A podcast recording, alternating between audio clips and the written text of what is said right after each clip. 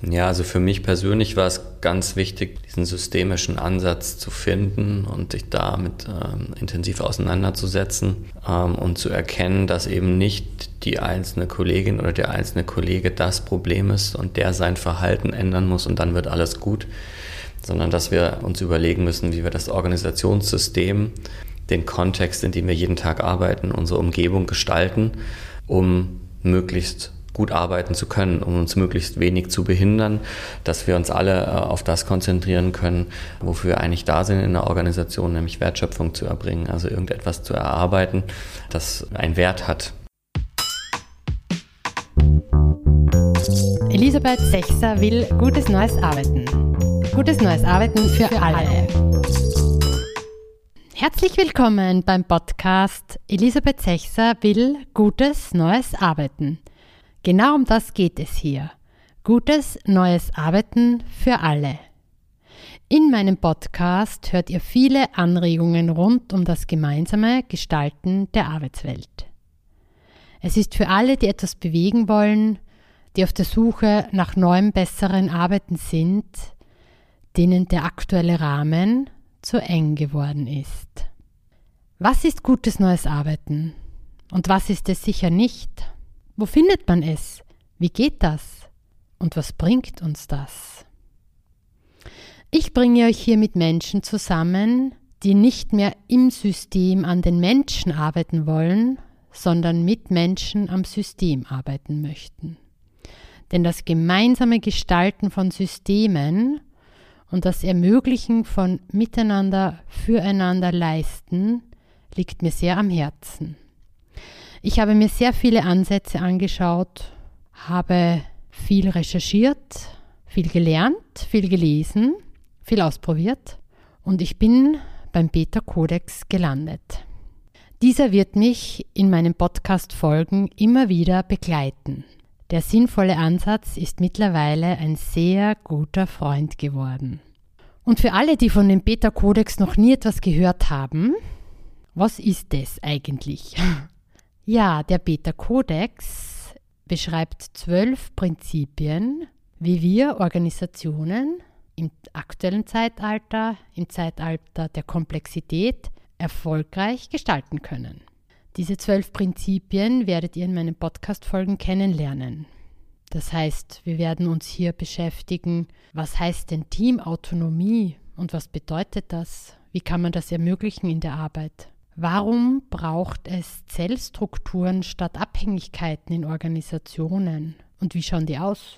Wie funktioniert Selbstorganisation statt Management? Und wie kommt man weg von Machtverstopfung, Chefvorgaben und Bürokratie hin zur Transparenz, Marktorientierung und Könnerentscheidung?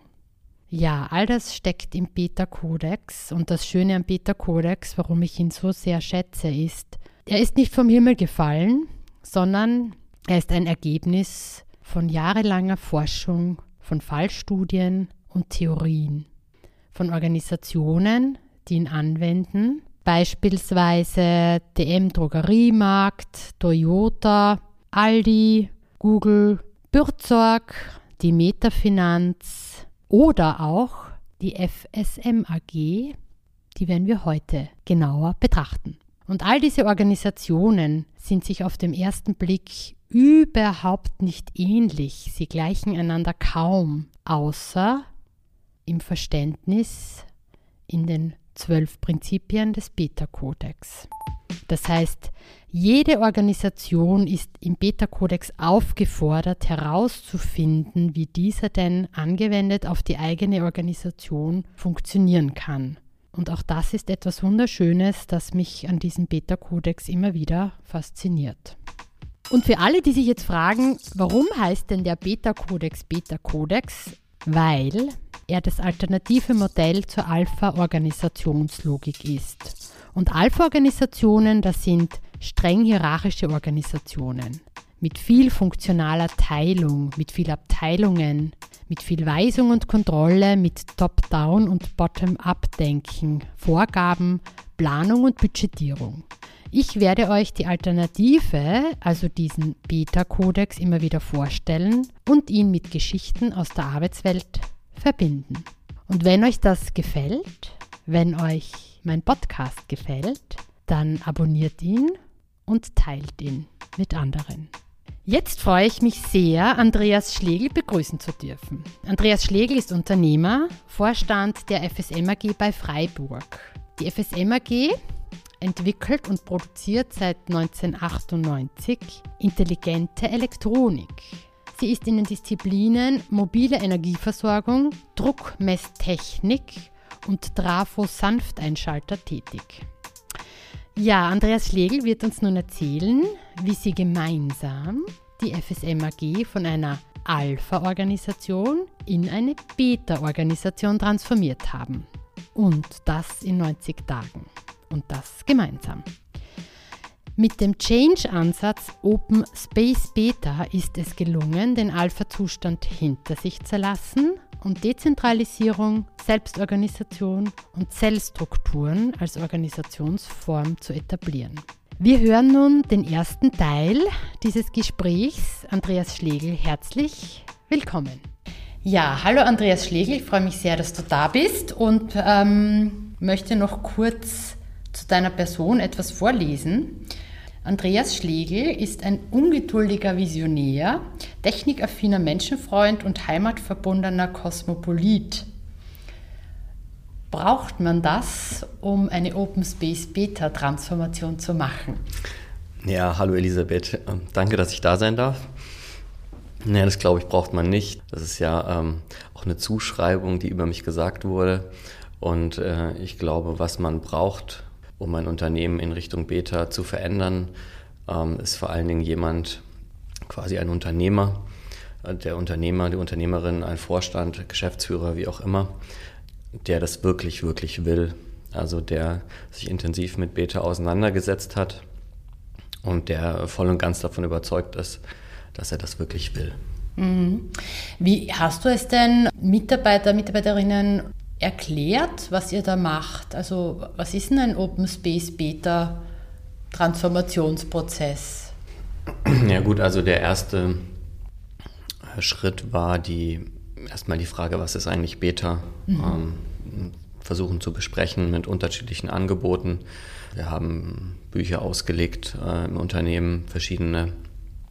Ähm, wir haben verschiedene Angebote gemacht zu Gesprächen, zu Informationsveranstaltungen und haben erstmal versucht, diese Unterschiede ähm, verständlich zu machen oder einen Diskurs darüber zu erzeugen, was ist eigentlich Alpha und was ist Beta, um dann überhaupt grob eine Idee zu bekommen, was bedeutet denn das jetzt Richtung Beta zu gehen.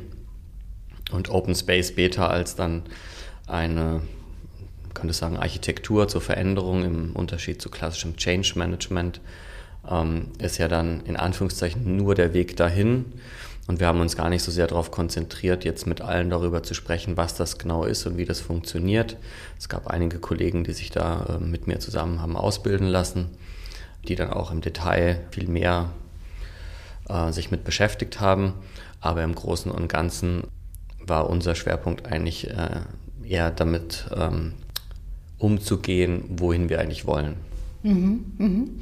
Für alle Zuhörenden, äh, wir sprechen hier ja selbstverständlich von Alpha- und Beta-Organisationen und dem Open Space Beta-Ansatz und hoffen, dass das auch bald mal ein äh, gängig in den Sprachgebrauch aufgenommen wird. Nur zur Erklärung, ähm, Beta ist im Vergleich zu Alpha ist eine andere Form zusammenzuarbeiten, eine andere Form der Unternehmensführung, eine andere Form der Organisationsgestaltung, nämlich eine selbstorganisierte mit dezentralen, stark autonomen Teams im Vergleich zur Alpha-Organisation, die vielleicht einige oder sehr, sehr viele Menschen kennen, die zuhören, ähm, mit streng hierarchischen Organisationsstrukturen. Beta ist ein alternativer Ansatz, wie man Organisationen im Zeitalter der Komplexität gestalten kann. Und du hast die Entscheidung getroffen, ähm, ihr habt die Entscheidung getroffen, zu sagen, unsere Organisation soll eine Beta-Organisation werden, das heißt eine dezentrale, selbstorganisierte Form und Gestalt annehmen. Ja, also das war nicht ich, sondern das waren wir. Wir heißt im Endeffekt, ähm, Wir haben alle Aktionäre, ähm, den Aufsichtsrat und ähm, quasi, man könnte sagen, mit ins Boot genommen. Wir haben darüber gesprochen, äh, wir haben uns darüber ausgetauscht. Wir sind mein Vorstandskollege und ich. Es war uns ganz wichtig, dass es ähm, an der Stelle einen, einen gemeinsamen Konsens gibt, dass wir das Unternehmen in diese Richtung verändern wollen. Für, für mich ist am Beta-Kodex noch sehr wichtig, dass das zwölf Gesetze oder Prinzipien sind, die sich nicht irgendjemand ausgedacht hat, im Sinne von, da hat jemand zwölf tolle Ideen gehabt, sondern ähm, dass die ähm, aus dieser Beyond Budgeting ähm, Bewegung entstanden sind und die sich quasi über empirische Forschung erfolgreiche Unternehmen angeschaut haben, die keine Budgetprozesse haben. Und daraus ist es eigentlich entstanden. Und was ähm, für mich da noch ganz wichtig ist, dass diese zwölf Prinzipien nur miteinander funktionieren und dass das nichts ist, wo man sagen kann, oh, da habe ich jetzt ein Prinzip gefunden, das gefällt mir und alle anderen gefallen mir jetzt nicht, sondern dass die sich gegenseitig befördern und doch nur gemeinsam funktionieren. Und es sehr wichtig ist, darauf zu achten, dass man keine widersprüchlichen Prinzipien in der Organisation hat, weil man sich eben schwer damit tut, gleichzeitig einen Links- und Rechtsverkehr zu haben. Das ist immer so mein, meine Metapher, die man sich gut vorstellen kann, dass es sehr schwierig wäre, äh, heute im Linksverkehr unterwegs zu sein in der Straße und morgen mit dem Rechtsverkehr. Ähm, und deshalb ist es auch wichtig, dass in Organisationen die, die Prinzipien, die Gesetze, die ungeschriebenen Gesetze, die in der Organisation gelten, ähm, stimmig sind und verlässlich und ähm, aufeinander einzahlen. Mhm, mh.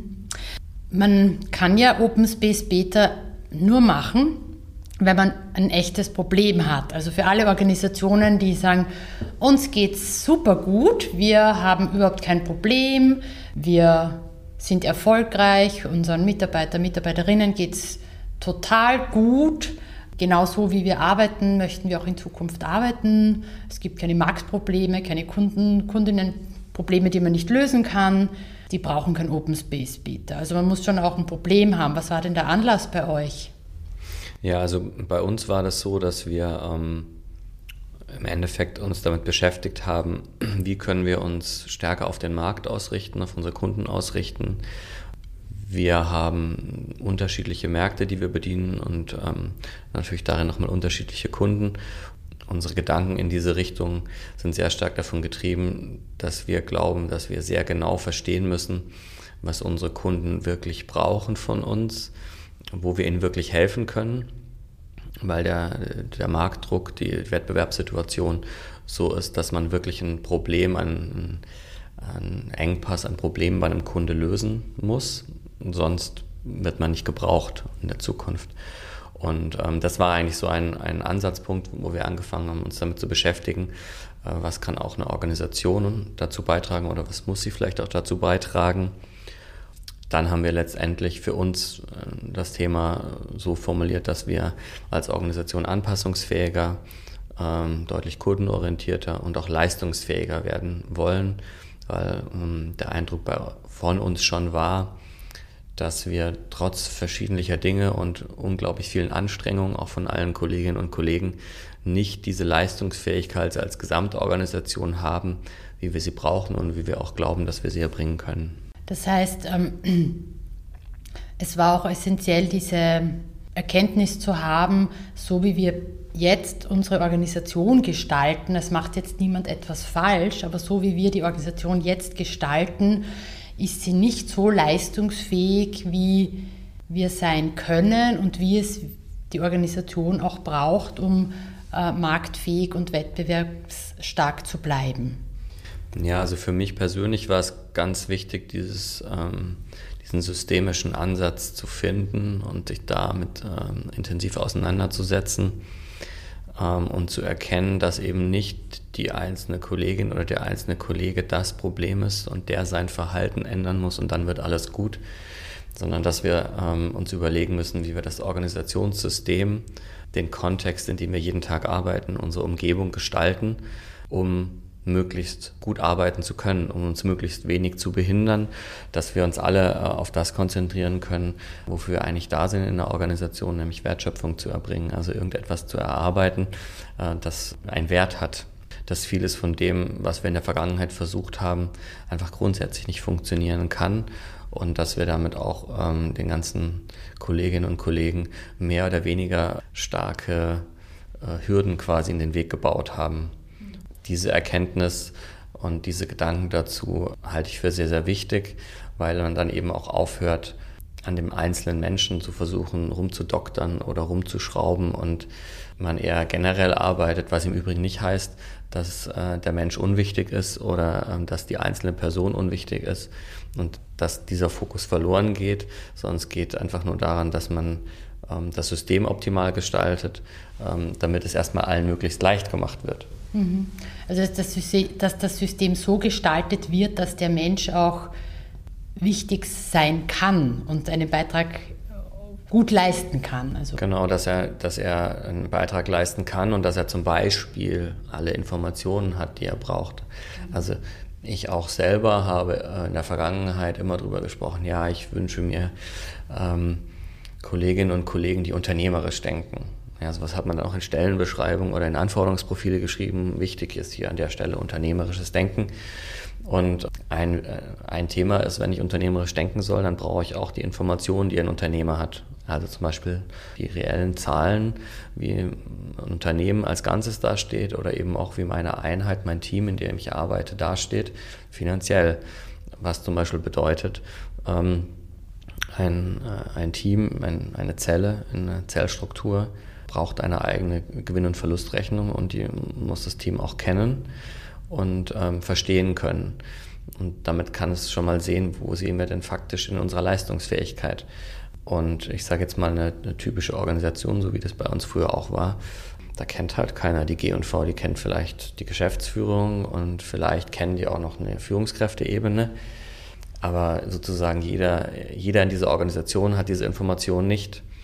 Und dann ist natürlich klar, dass ein äh, Informationsgefälle besteht. Dann wird auch Information quasi Teil von Macht, ja, Informationsmacht. Und dann ist es aber auf der anderen Seite auch selbstverständlich, dass jemand, der die Information nicht hat, der kann vor diesem Kontext nicht handeln und denken und kann nicht drüber nachdenken und sagen, ich sehe hier, die Zahl ist nicht so, wie ich sie mir vorstelle. Ich würde gerne mehr Geld verdienen oder überhaupt Geld verdienen. Und was kann ich jetzt dafür tun? Wenn ich nicht weiß, dass etwas nicht so läuft, wie ich es mir vorstelle oder wie sich auch man sich selbst in, als Team oder als gesamte Organisation vorstellt, dann kann ich auch nichts ändern. Mhm. Das ist ein, ein schönes Beispiel, wo mir gleich vier Prinzipien einfallen, die dem, im Beta-Kodex stehen oder den Beta-Kodex ausmachen, nämlich zu sagen, ich möchte Teamautonomie, das heißt ähm, Selbstorganisation, selbstorganisiert starke Teams und muss Transparenz dadurch ermöglichen, damit auch Teams selbst organisiert arbeiten können. Ja? Also dass hier gleich mehrere Prinzipien sichtbar werden und den Beta-Kodex äh, gut beschreiben. Sagen, es geht darum, wirklich alle zwölf Prinzipien im Blick zu haben und sagen, was bedeutet das jetzt für uns als Organisation, als Menschen in der Organisation, dass hier wirklich ein, ein, ein, ein eine Beta-Wirklichkeit entstehen kann, indem ihr sie gestaltet.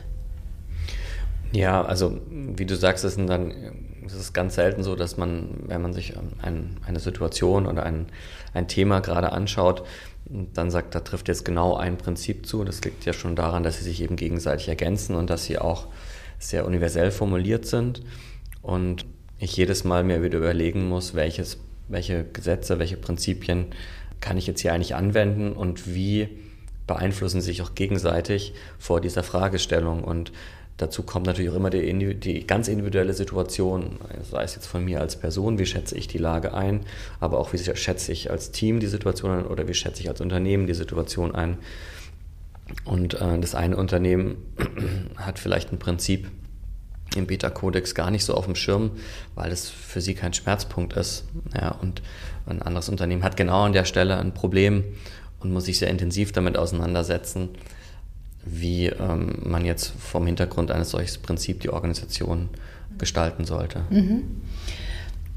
Du hast mir auch schon erzählt, dass du ähm, dich beschäftigt hast, ähm, gelesen hast, recherchiert hast, ähm, verschiedene Ansätze auch äh, studiert hast. Was gibt es denn da so? Wie kann man Unternehmen gestalten bis zum Beta-Kodex? Hast den Beta-Kodex gefunden oder eher dich? Und wieso hast du dich dann für den Open Space Beta-Ansatz entschieden und, und gemeinsam mit Silke Hermann von Red 42 diesen Transformationsprozess vorbereitet und dann auch durchgeführt. Wieso Open Space Beta? Ja, also eben mein Kollege und ich, wir haben dann ähm, eigentlich relativ ähm, schnell zusammen eine Klarheit gefunden, dass da wahnsinnig viel drinsteckt in Beta und dass wir in diese Richtung wollen. Und dann stellt sich natürlich sofort die Frage, wie komme ich da hin? Und alle, sag ich mal, klassischen Change Management Ansätze, die wir äh, kennen oder kannten bis zu dem Zeitpunkt, haben für mich immer einen einzigen Kernpunkt, dass es insoweit schwierig war, ähm, weil die alle ein Stück weit äh, den Prinzipien irgendwo widersprechen, die wir mit Beta erreichen wollen. Also wenn ich zum Beispiel sage, ich möchte mehr Selbstorganisation erreichen, ich möchte autonomere, selbstorganisiertere Teams, und zwar nicht, weil ich das so schön finde, sondern weil es Vorteile bringt, und dann aber einen Veränderungsansatz wähle, der im Kern ähm, sehr viele selbst, also zentral gesteuerte Elemente hat, wo irgendein ein Kernteam irgendwelche Dinge vorgibt, dann widerspricht sich das einfach. Und diesen, diesen Widerspruch, den konnte ich nicht auflösen bis, bis zu dem Zeitpunkt, als ich dann im Herbst letzten Jahres auf Open Space Beta gestoßen bin, im Zusammenhang ähm, von dieser Buchveröffentlichung. Und ähm, ich dann bei der so ersten Schnelllektüre das äh, gleich direkt so für mich rausgefiltert habe, okay, das ist ein Ansatz zu Beta, der konsequent auf die Prinzipien von Beta setzt. Ähm, und das war für mich ganz essentiell, weil es ansonsten für mich immer ein Widerspruch ist und ich die also vor mir selbst sozusagen gar nicht hätte rechtfertigen können, wie ich jetzt von meinen Kollegen erwarten soll, dass sie selbst organisierter werden und gleichzeitig ihnen aber auf dem Weg dahin ich oder ein paar Kollegen von mir ihnen dann vorschreiben, wie es zu gehen hat. Also das war für mich immer widersprüchlich und ähm, deswegen ähm, war von der Seite aus ähm, Open Space Beta der erste Ansatz, der da deckungsgleich war. Mhm. Bei Open Space Beta ist ja die Rolle des Sponsors oder der Sponsorin ähm, ein, ein essentieller. In dem Fall, also bei euch, warst du der Sponsor? Was muss man denn als Sponsor können, tun, wissen? Ein Sponsor ist eine Person, die mit Macht ausgestattet ist, um eine Beta-Transformation freizugeben, zu ermöglichen, zu sagen, ja, das will ich wirklich, wirklich. Ich möchte, dass unsere Organisation, dass wir gemeinsam unsere Organisation in eine Beta-Organisation transformieren. Dieser Sponsor gibt somit grünes Licht leitet auch diesen Open Space Beta Prozess ein, hält auch quasi den Rahmen für diesen Transformationsprozess aufrecht und ist immer mit dabei, gestaltet mit und bringt somit dieses Ja zur Beta-Organisation nicht nur für den Auftakt, sondern für den gesamten Prozess in die Organisation. Also einerseits, der Sponsor muss Beta wirklich, wirklich wollen. Und nicht nur der Sponsor, ähm, also alle eventuellen ähm, anderen formalen Kollegen äh, im Vorstand oder in der Geschäftsführung müssen da schon Einigkeit haben. Es gibt gute Gründe, dass der Sponsor eben eine Person ist und kein Gremium, auch wenn es im Zweifel nicht einfach ist, damit umzugehen, dass dann plötzlich eine Person da sehr stark in den Vordergrund tritt, während vielleicht äh, zu normalen Zeiten ein Vorstand aus zwei oder drei Kollegen bestehend ganz selbstverständlich ja parallel auch agiert. Das tut man ja auch. Und es ist ja nicht so, dass ähm, die anderen äh, Kollegen dann keine Rolle haben, die genauso eine wichtige Rolle, die haben halt nur diese Sponsorenrolle nicht noch dazu. Und was muss man da können? Ich halte es für sehr wichtig, dass man sich intensiv damit auseinandersetzt, was ist Beta, dass man versucht, da möglichst viel ähm, Verständnis und Können zu erlangen. Man muss sich intensiv mit Open Space Beta beschäftigen, mit, dem, mit der Architektur von dem Ganzen. Und ähm, man sollte sich möglichst gut vorbereiten, ganz generell auf ähm, alles, was da kommt. Da ist eben auch die Zusammenarbeit mit der Rolle Zeremonienmeisterin, Zeremonienmeister sehr wichtig. Und, ähm, In diesem Falle Zeremonienmeisterin war die Silke Herrmann, genau, das heißt Silke. jemand, der sich auskennt, also die Expertin im, in dem Bereich und extern begleitet. Genau, das ist eine der wenigen, also externen Rollen in Open Space Beta und ich würde nicht nur sagen, dass Expertentum alleine geht, das würde mir, glaube ich, zu kurz gehen. Es geht für mich, da braucht es schon eine Person, die eine gewisse Seniorität hat, eine Erfahrung hat, auch in, in Veränderungsprozessen.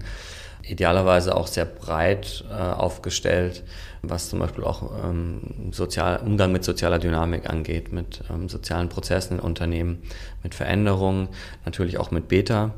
Und es muss ja fast schon wie so, ein, so eine enge äh, Zusammenarbeit gefunden sein. Und man muss sich als Zeremonienmeister, Zeremonienmeisterin, Sponsor, Sponsorin auch riechen können. Also man muss da auch ähm, gut zusammenarbeiten können. Es muss einfach wirklich gut zusammen funktionieren, weil es eine sehr ernsthafte und auch anstrengende Arbeit ist, die man da in diesen 180 Tagen Gesamtzeit zusammen erbringt. Mhm. Der Sponsor, also du bist ja ähm, vor allem wichtig für den Beginn, für die Einladung, wo du dann auch gesagt hast, alle, alle sind eingeladen, mitzugestalten. Ähm, und gleichzeitig, man kommt nicht aus dieser Rolle dann raus, wenn alle dann beginnen. Das heißt, man ist bis zum Schluss in dieser essentiellen Rolle drinnen. Ja, wie ist es dir damit gegangen? Ja, also ähm, die Rolle ist von Anfang bis Ende, so wie fast alle Rollen, sehr wichtig. Und äh, eine, eine große Aufgabe vom Sponsor ist es ja, also abgesehen von der Einladung und ähm, ist sozusagen den Raum offen zu halten und zwar nicht nur an dem Open Space Meeting 1 und 2 selbst, sondern auch zwischendrin. Und das ist, also für mich persönlich war das eine der größten Herausforderungen, so erstmal ähm, da auch reinzufinden, was heißt es denn überhaupt? Und es ist auch ein ständiger Kampf mit seiner eigenen alten Rolle in, in Alpha, ja, und äh, da muss man natürlich auch wahnsinnig viel lernen und da lässt sich es auch nicht verhindern, dass man Fehler macht und sich irrt. Und auch Dinge tut, die dann plötzlich ähm, für einen selber plötzlich, ja, von, im Nachhinein ist man immer schlauer, sich dann als äh, vielleicht nur die zweitbeste Idee darstellen. Man hat dann eine sehr zentrale Rolle, man steht natürlich auch äh, unter sehr starker Beobachtung. So die Grundidee ist eben, den Raum offen zu halten für alles, was da passiert ähm, und darauf zu achten, dass alles, was gearbeitet, verändert, äh, gedacht wird, in dem Rahmen von Beta bleibt und in dem Rahmen vom Thema bleibt, was man ja innerhalb der Einladung sozusagen dann auch kommuniziert, unter anderem über die Einladung kommuniziert. Also das eigentliche Thema, was man bearbeiten will. Weil ähm, eine Frage, die ich auch oft bekomme, ja, wie schafft man es denn, dass so viele Menschen 90 Tage ungefähr in die gleiche Richtung arbeiten? Und da gibt es eben einerseits das Element äh, des Beta-Kodex, dass man sagt, alles, was man tut, muss beta-kompatibel sein und alles ähm, muss auch da widerspruchsfrei dazu passen. Und das zweite äh, sehr starke Element ist eben, dass man ein, ein Überthema äh, findet und beschreiben kann äh, und dann auch vergemeinschaftet innerhalb ähm, der Organisation das einerseits konkret ist und auch eine Richtung und ein Ziel beinhaltet und andererseits aber auch genug Raum bietet für Erarbeitung und für Freiheit, für Gestaltung. Das ist die große Herausforderung bei einer Themenformulierung sozusagen. Wie hat denn das Thema geheißen? Wie, wie hast du es formuliert und wie weit seid ihr bis heute gekommen? Also ähm, ich habe es vorhin schon mal angedeutet, bei uns waren im, im, in der Themenformulierung eben so diese drei äh, Stichworte der Kundenorientierung, der Anpassungsfähigkeit äh, und der Leistungsfähigkeit, die, die zentralen Gedanken, wo wir einfach besser werden wollten als Organisation. Und wir hatten dann schon mit in das Thema aufgenommen, dass wir uns dazu auch ähm, quasi das Thema der dezentralen Teamstruktur äh, auch bedienen wollen. Also das war sozusagen Teil des Themas. Es war also im Thema nicht die Frage offen, machen wir dezentrale Strukturen oder nicht, sondern das war im Thema schon vorgegeben. Und ähm, wie weit sind wir gekommen? Das ist eine spannende Frage. Ähm, da gibt es, glaube ich, auch sehr, sehr unterschiedliche Sichten. Wenn man jetzt ähm, bei uns im Unternehmen die Kolleginnen und Kollegen befragen würde, ähm, glaube ich, äh, sieht es jeder ein Stück weit anders, was für mich auch ganz natürlich ist. Aus meiner Sicht ist es so, dass wir sehr, sehr viel erreicht haben. Ja, wir haben in dieser Zeit es tatsächlich geschafft, eine dezentrale Zellstruktur zu entwickeln. Wie viele Zellen äh, groß seid ihr jetzt? Zelle bedeutet hier crossfunktionale Teams. Eine Zelle ist die kleinste Wertschöpfungsstruktur in einer Beta-Organisation bestehend aus fünf bis acht oder zehn Personen, die gemeinsam ein Team entweder an der Peripherie, das heißt mit Marktkontakt, oder im Zentrum, das heißt ohne Marktkontakt bilden. Diese Zellen sind großfunktional aufgestellt, das heißt, sie sind so handlungsfähig und so autonom wie möglich. Sie haben Gewinn- und Verlustrechnung, sie haben sehr viel Entscheidungsmacht und sie haben all das, was man können muss, um füreinander, miteinander zu leisten, in ihrer Zelle integriert. Wir haben aktuell ähm, 19 Zellen, 20 Zellen, äh, 19, 20 Zellen. Ähm, das ist momentan auch gerade wieder so ein bisschen in der, gibt schon wieder erste Diskussionen ähm, im Sinne von, ist das alles noch so gut ähm, und passen alle ähm, auch sozusagen Besetzungen der Zellen. Gibt es Kollegen, die sagen, ja, vielleicht wechsle ich mal eine Zelle oder vielleicht passt an der Stelle was noch nicht. Ist auch klar, wir haben in diesen 90 Tagen viel erreicht. Wir haben eine Zellstruktur äh, umgesetzt. Wir ähm, arbeiten auch in der, was aber nicht heißt, dass sie perfekt funktioniert und dass es keine Themen und Probleme gibt. Aber wir haben natürlich da schon diesen Meilenstein erreicht und ich kann auch ganz ehrlich sagen, im Vorfeld habe ich nicht wirklich dran geglaubt, dass es geht in dieser Zeit.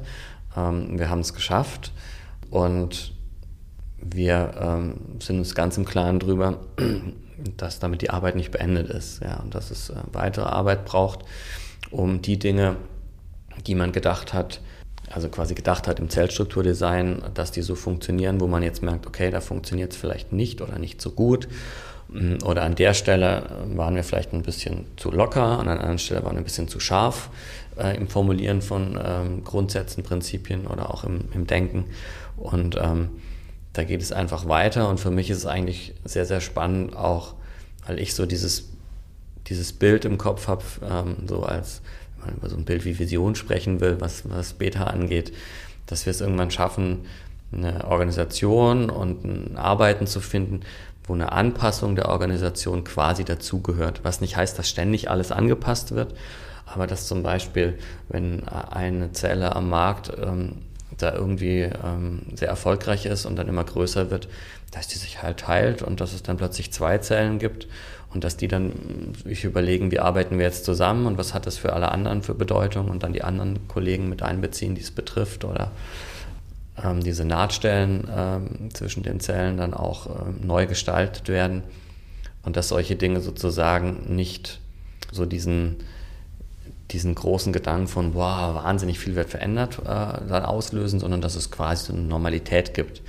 Weil ich glaube, gerade eben in dieser sich schnell verändernden Welt ist das für mich ein Schlüssel für die Zukunft, dass es eben nicht immer dieses ganz große Thema braucht, um eine Organisation an den Markt anzupassen, sondern dass eine anpassungsfähige Organisation aus sich selbst raus genau das ist, was wir brauchen und dass es dazu eben keine explizite Freigabe, Einladung, Impuls von sowas wie einem Vorstand braucht, sondern dass das quasi ein Stück weit sozusagen in die DNA des Unternehmens übergeht. So, dass es ein natürlicher Genau, das, das könnte man vielleicht so als, ähm, ähm, als, als ein schönes äh, Zukunftsbild sehen, wo ähm, das, das ich für mich habe.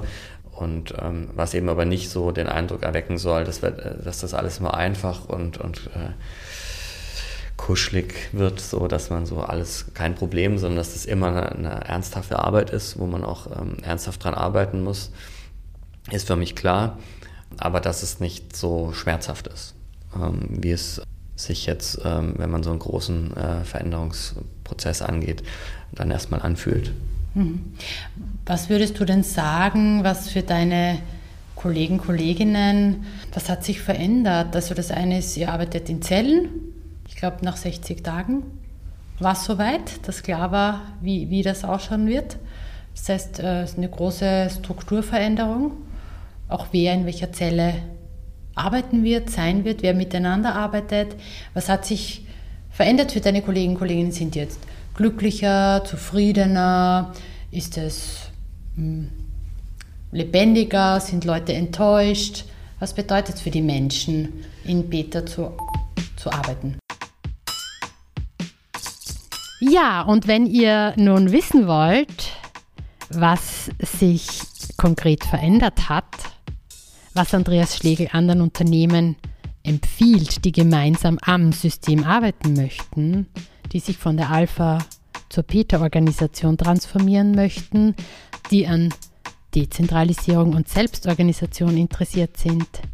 Wenn ihr wissen wollt, was es braucht, damit die 90 Tage Open Space Beta Transformation gelingen kann, was Andreas Schlegel aus dieser Zeit mitnimmt und gelernt hat und was das für ihn als Vorstand bedeutet.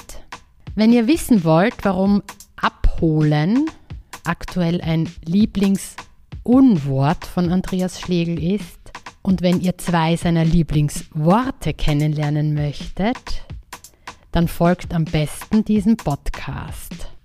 Am 19. Dezember erscheint der zweite Teil. Ja, und nächstes Jahr, ab 2020, werden wir jedes Monat ein Prinzip des Beta-Kodex genauer betrachten, unter die Lupe nehmen und mit Geschichten aus der Arbeitswelt verbinden. Ich freue mich schon sehr darauf und ihn, den Beta-Kodex und seine Prinzipien mit euch zu teilen. In den Show Notes findet ihr Links zu Blogartikel, Lesetipps, Videos rund um den Beta-Kodex, den Change-Ansatz Open Space Beta und die Sozialtechnologie Zellstrukturdesign. Auch findet ihr die Termine zu den nächsten Beta-Codex-Meetups, die es aktuell so gibt. Und wenn ihr Wörter habt, die man aus der Arbeitswelt eliminieren sollte oder Wörter habt, die in die Arbeitswelt Einzug finden sollte, dann schickt mir bitte eure Lieblingsunworte und Lieblingsworte. Dafür bekommt ihr ein Plakat Die Macht der Sprache von Red 42. Und Infos zu dem Plakat und wie ihr mir eure Sprachanregungen schicken könnt, findet ihr auch in den Show Notes. Abonniert den Podcast, folgt mir weiter und teilt ihn mit anderen. Ich freue mich schon, wenn ihr uns wieder hört und wünsche euch noch viel Spaß und eine gute Zeit. Elisabeth Sechser will gutes neues Arbeiten.